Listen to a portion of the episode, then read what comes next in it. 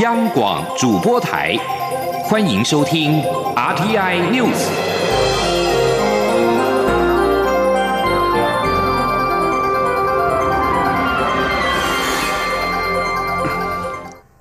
各位好，我是主播王玉伟，欢迎收听这节央广主播台提供给您的 RTI News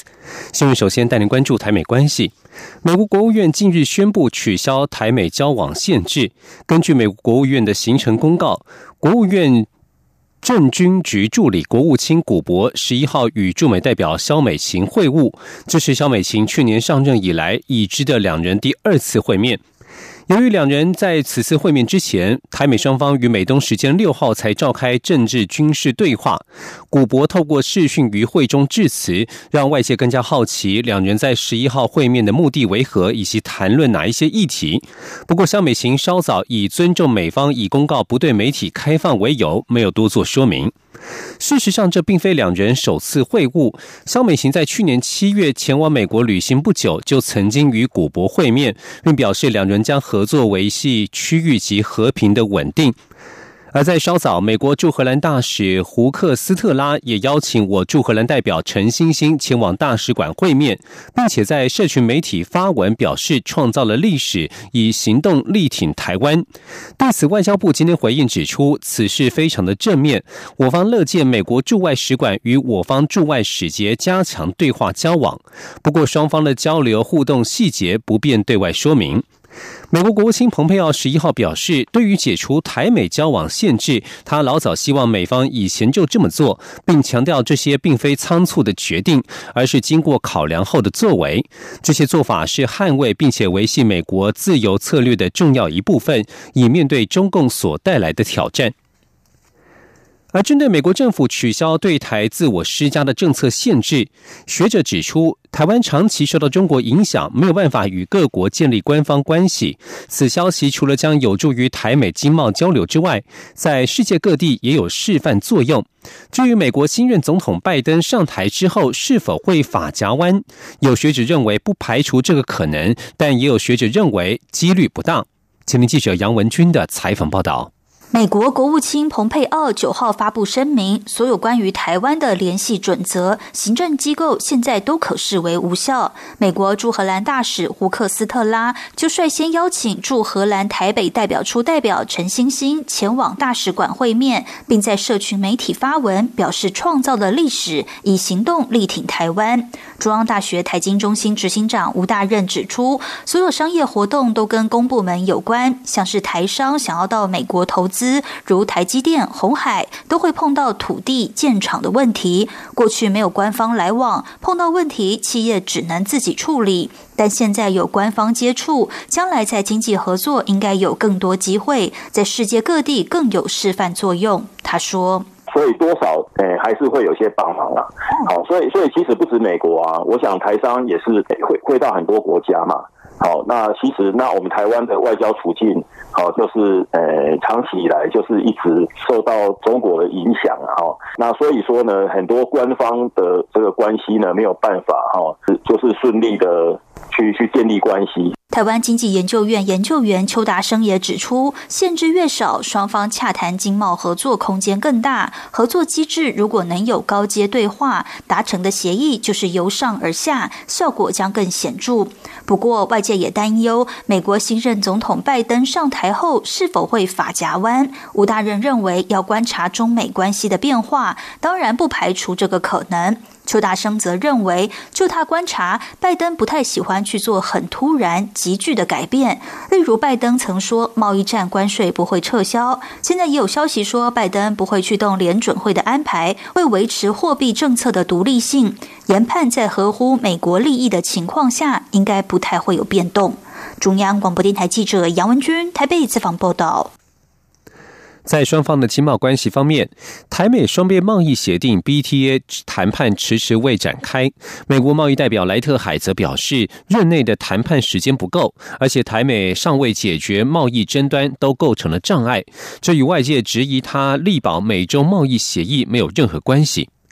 蔡英文总统在去年八月宣布松绑美国牛肉与猪肉进口限制之后，五十位跨党派联邦参议员致函莱特海泽，敦促展开台美全面贸易协定谈判程序。美国贸易代表署却迟迟没有动作。《华尔街日报》十一号报道，莱特海则澄清，台美未启动双边贸易协定谈判，与保全美中首阶段贸易协议无关，而是因为缔结贸易协定需要经过多道法律关卡，他在任内的时间不够，而且台湾与美国有庞大且不断扩增的贸易逆差，显然有贸易争端，而且尚未解决。前美国。代理副贸易代表科特勒在去年十一月一场研讨会上表示，台湾松绑美猪美牛进口限制是重大的里程碑，但是全面贸易协定谈判困难，而且花耗费大量的时间。他建议台美从少数特定议题先着手，以堆积木的方式为双边贸易协定奠定基础。而在国内的财经形势方面，中央银行总裁杨金龙日前指出，疫情使得全球超宽松货币政策，但实体经济与金融市场似乎已经出现脱钩，恐怕加剧金融的不稳定，甚至资产泡沫化的疑虑。近期也因为全球股市不断创新高，市场也提出了擦协同理论，也就是连擦协同都在讨论股市时，就是股市达到高峰，准备反转下跌的时候。对于经济和金融市场出现不一致的表现，包括金管会主委黄天木以及财政部长苏建荣，在今天在立法院财委会备询时，都表达了他们的忧虑，将会持续关注发展。黄天木以及苏建荣表示：“我基本上呃同意，当然同意总裁的看法。其实这也是金融危机之后 Q 一之后大家一直在担心的事情。”部长，你的看法？我想。我个个人也有类似的疑虑的哈，那基本上就说这个金融面的过度的啊膨胀，可能带来金融不稳定的情况，哦，这个是值得呃后续去关注的。而至于台北股市，今天在平盘上下震荡。新的时间是中午的十二点零七分。目前台北股市下跌八十二点，来到一万五千四百七十五点零九点，成交金额为两千八百一十点三零亿元。至于新台币汇率，今天是一度突破二十八元的关卡，啊，目前是下升值了四点九角，来到二十七点九九五兑换一美元。根据台湾证交所的统计，去年二零二零年在疫情期间，台湾二十到三十岁年轻族群在台北股市开户的人数占比越来越高，已经大幅成长至一百二十三万人，股市小白越来越多。金管会主委黄天木今天在立法院财委会备询时，也特别对年轻人示警，呼吁年轻人刚进入股市，必须先加强自我的金融知识和教育。金管会周边单位也都有推出相关的课程，希望年轻人多多参与。今天记者陈林信宏的采访报道。台北股市不断创新高。二零二一年元旦开红盘之后，短短不到七个交易日就上涨超过八百点，且站稳一万五千点。金管会主委黄天木十二号在立法院财政委员会指出，归结台股近期上涨的因素有四大原因，包括美国国会通过对总统当选人拜登的当选认证，且因应疫情，美国寄出扩大纾困措施，全球股市都有反应。另外，台股具有资金动能。投资人也因上市贵公司表现优异，去年经济成长率表现佳，对市场充满期待及信心。不过，台股投资人当中却有一类投资人特别令金管会担忧。黄天木在被询时指出，最近这一个月台股的价格变动较以往要快，他提醒投资人要注意风险，尤其是年轻投资人在近这一年投入股市很多。虽然年轻人刚进入市场，金管会也乐见，但是要强化自我的金融知识和教育，黄天木说。冠跟各外界报告都是说，投资人来讲，呃，在不同的阶段都有它的风险，所以不是只有高点或者是一一万五。我想每一个阶段都有它的风险，自己要善于选股。所以我们不断的强化，要对新开户的投资人的金融教育、投资人教育，包括证交所最近也推出了一些新的宣导。你不担心？我担心啊，我当然要。你担心？我当然要强化教育，让投资人了解。黄天木也提醒投资户要多注意基本面、经济变化、各国 QE 的影响以及主要国家贸易冲突，要有总体和个体经济的观察。至于目前是否需居高思维，黄天木也表示，是否为高他无法判断。但证券周边单位近期都有推出教育软体，金管会也已经提醒要用年轻人喜欢的通路进行相关金融教育。中央广电台记者陈林信鸿报道。继续关注疫情。昨天晚间传出，北部某间收治 COVID-19 病患的医院，因为处理确诊患者过程不当，有院内感染的风险，甚至有医师确诊。对于是否发生院内感染以及是否再现本土病例，中央流行疫情指挥中心至今尚未证实。指挥官陈时中下午将亲自出面说明。吉林央广记者刘品希的采访报道。媒体报道，北部某间有收治 COVID-19 患者的中大型专责医院，十一号晚间近九点，突然紧急通知当地的消防局，全院无法收治病患，请救护车切勿再送任何病患前往。传出这家医院疑似收治确诊患者时处置不当，以致有院内感染疑虑，甚至有医师疑似染疫，但医院没有公开说明。当地卫生警政单位都说交由疫情指挥中心说明。指挥中心发言人庄仁祥十一号深夜表示，如果有任何确诊病例，十二号记者会会公布。对于该间医院是否有感染风险，以及是否有医师染疫，指挥中心副指挥官陈宗彦十二号上午受访时表示，下午记者会再说。指挥中心上午则通知，下午的疫情记者会由指挥官陈时中亲自说明疫情及防疫作为等事宜，而且未如往常通知新增几名境外移入个案。媒体询问是否有新增确诊病例，指挥中心表示有新增，还在会诊中。至于是否有本土个案，指挥中心则说交由陈时中下午说明。去年十二月底时，一名纽西兰籍机师没有遵守防疫规定，导致台湾相隔八个多月后再出现本土病例。如果相关传闻属实，真有医师染疫，不但让台湾再现本土病例，也很可能是国内第一例医师确诊案。央广记者刘品熙在台北的采访报道。巴西新闻网站在十一号引述两名检视过疫苗效力评估的人士说法：，中国科兴生物技术公司所研发的新冠病毒疫苗 Coronavac 在巴西境内晚期试验的一般效力不到百分之六十。不过，在巴西境内测试并生产这款疫苗的圣保罗布坦坦研究所驳斥这项报道纯属推测。研究所准备于当地时间十二号公布更完整的评估结果。独立专家不断呼吁，对于这款由中国研发的疫苗的第三阶段试验，应该公布更透明的研究结果。而印尼在今天则是基于 Coronavac 疫苗的临时资料给予紧急使用批准，这是中国以外亚洲第一个授权这款疫苗使用的国家。印尼政府表示，经过人体试验，这款疫苗的保护效力为百分之六十五点三，代表施打疫苗可降低百分之六十五点三的感染几率。这项数据低于先前土耳其试验得到的百分之九十一点二五，以及巴巴西的百分之七十八。中国卫生当局十一号表示，世界卫生组织调查 COVID-19 源头的国际专家团队将在十四号抵达中国。世卫对此表示欢迎，并指出此行并非在找罪魁祸首。由于缺乏北京核发签证，这支团队原本一月初就要展开调查任务，却无法成行。世卫组织秘书长谭德赛先前还为此表示非常的失望，但中国外交部则说此事为误会。在世卫这项行程之前，北京就已经在寻求行诉有关这场大流行的何时以及从哪里开始的说法。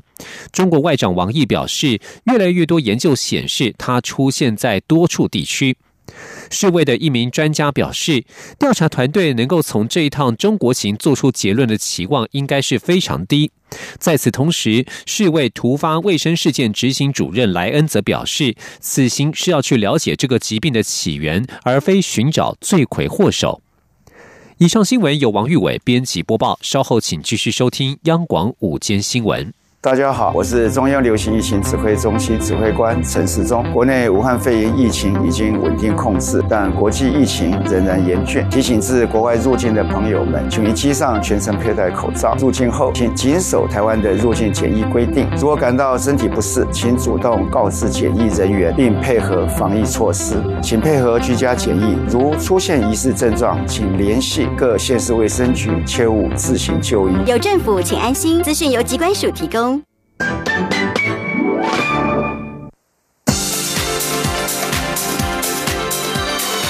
这里是中央广播电台台湾之音，欢迎继续收听新闻。继续收听新闻，我是陈怡君。新闻开始，先来关心国际的焦点。美国总统当选人拜登的就职典礼将在二十号举行。为了避免上周美国国会暴力事件重演，美国总统川普十一号宣布，华府自即日起进入紧急状态，到二十四号为止。美国广播公司新闻网报道，美国联邦调查局 FBI 曾经警告，有人计划在就职典礼之前，在华府以及全美五十州的首府发动武装抗议。为了因应就职典礼可能发生的事端，川普宣布哥伦比亚特区进入紧急状态，联邦政府将提供援助，以保证紧急事态因应任务得以顺利实施。这项紧急状态期限到一月二十四号为止。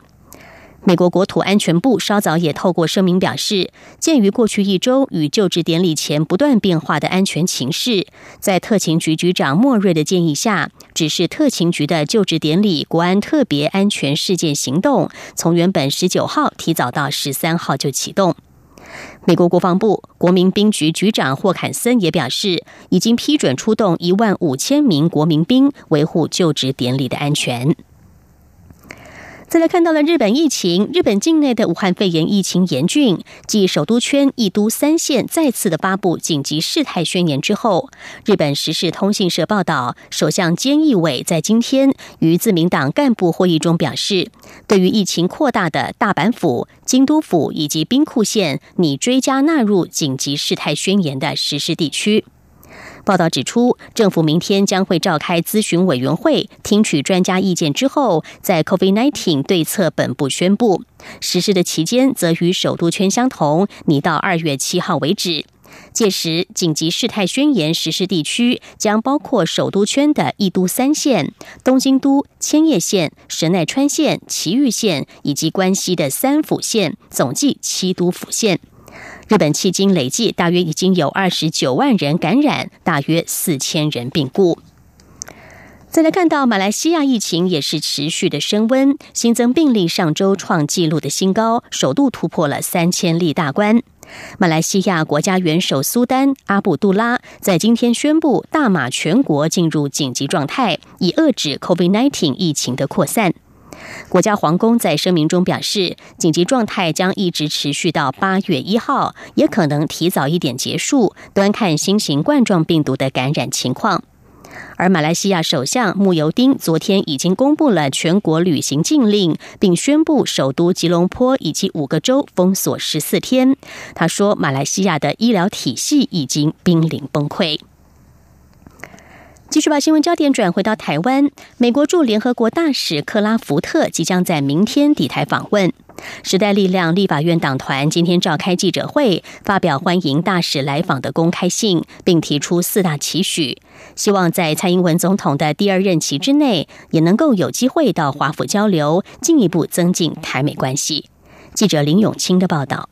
美国务卿蓬佩奥日前宣布取消美台交流限制，美驻联合国大使克拉福特也将在十三日抵台展开三天两夜的交流。时代力量秘书长白清芬十二日指出，克拉福特是史上最高层级访台的美国大使，意义非常重大。党主席陈椒华也表达诚挚欢迎，实力乐见台美官方交流增进。对蓬佩奥解除台美官方交往限制，实力党团总召邱显志表示高度肯定。他也批评若干在野党刻意误导台美交流的成果，并简化为让利的说法，实力不予认同。期待未来蔡总统能够在任期内赴华盛顿进行官方交流。邱显志说：“好，所以我们除了就是说对于美国哈解除这个美台官方的这个赴航的限制，好表达高度的肯定之外，好我们也希望就是说奠基在好两国的这个共享民主、法治与人权的价值之上，好能够进一步的去交流。好，那除了我国的外长之外，我们也希望说蔡英文总统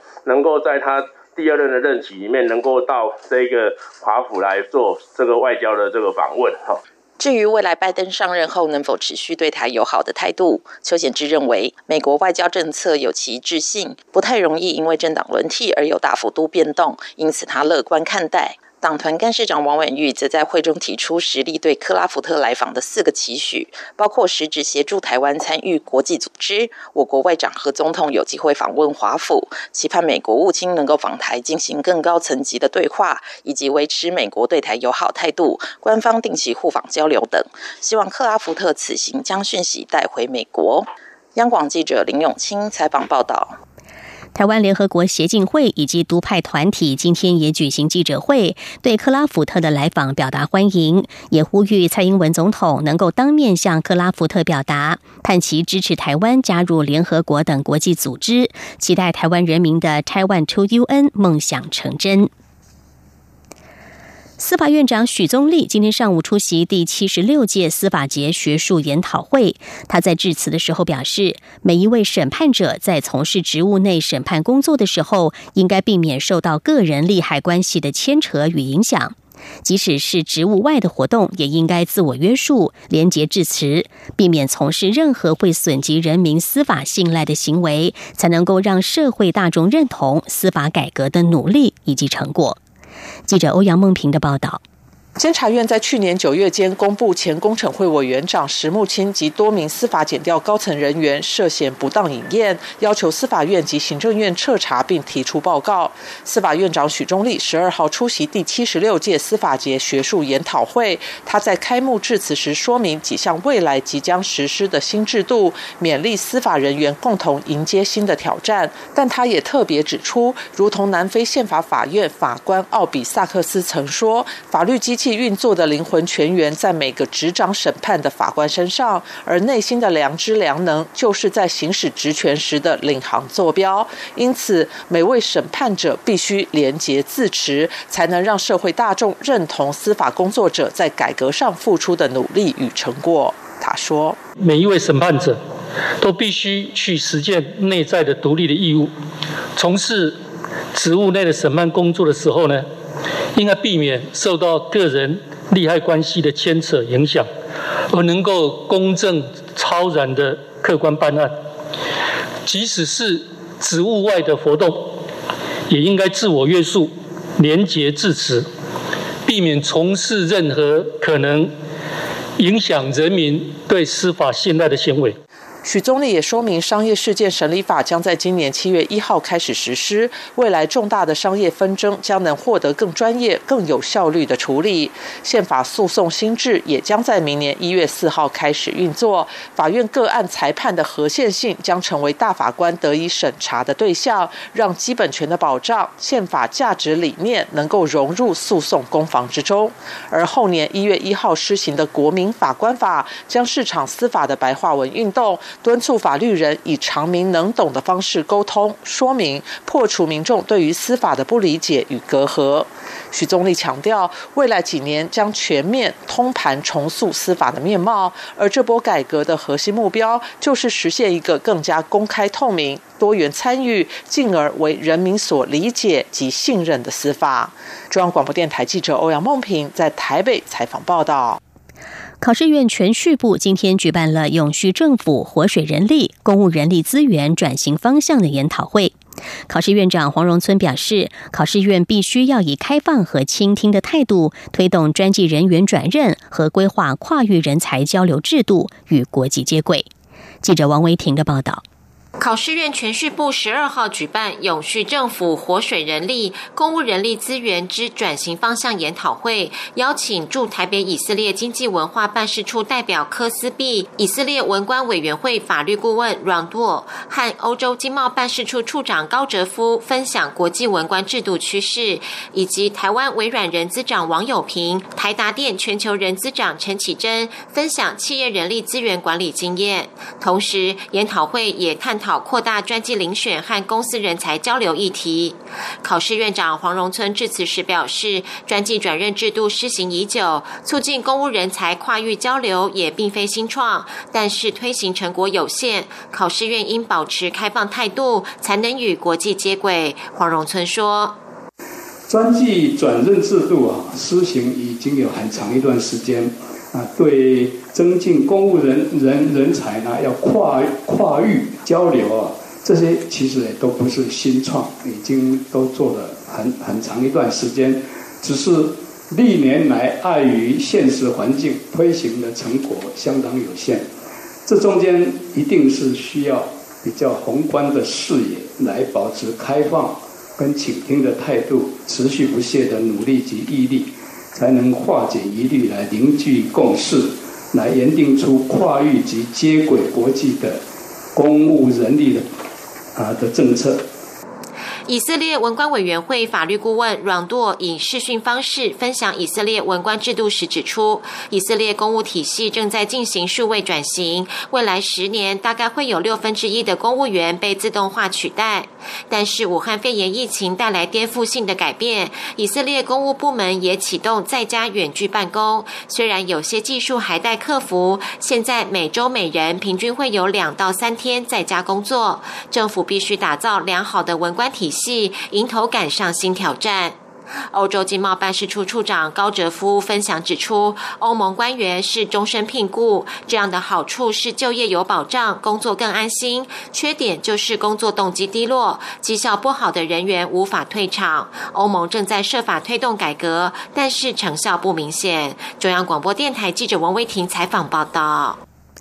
屏东日前发生了一起轻航机坠毁事故，酿成机上一名教练及一名学员死亡的悲剧。虽然国家运输安全调查委员会随即介入调查，不过运安会执行长张文环今天受访时表示，由于机头焚毁，驾驶舱资料也付之一炬，因此目前只能够朝当时的天候状况以及飞行场放飞的管制标准进行追查。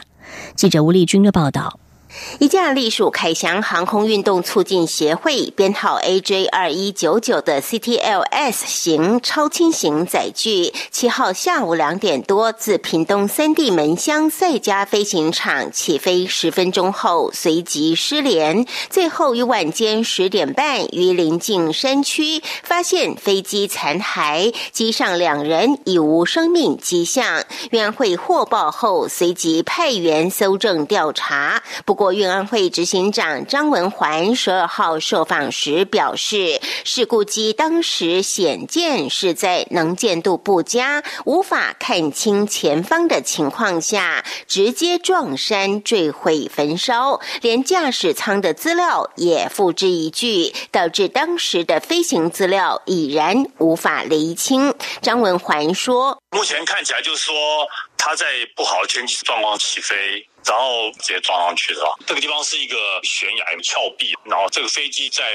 可操控的情况下，直接就撞到山壁了，就撞了一个洞出来，然后整个飞机就起火燃烧了，就是整个机头烧毁，只剩下机翼和机尾还在。那消防人员到现场去的时候，还是还在着火的状况，所以我们有很多资料在那个驾驶舱里面了，但是已经烧掉了，所以飞机当时用什么样的速度、什么样的高度去飞行，现在已经找不到了。张文环强调，虽然事故原因明显和天候有关，但是那种天气不应该飞行，因此接下来云安会将调查当时的气象资料，并厘清飞行场放飞的标准。由于这个飞行场是由三个合法社团共同使用自行管理，民航局只监督他申请的空域场地合不合法，以及飞机是否经过认证等。但目前。前看来通通合乎规定，因此还需细看飞行场的活动指导手册，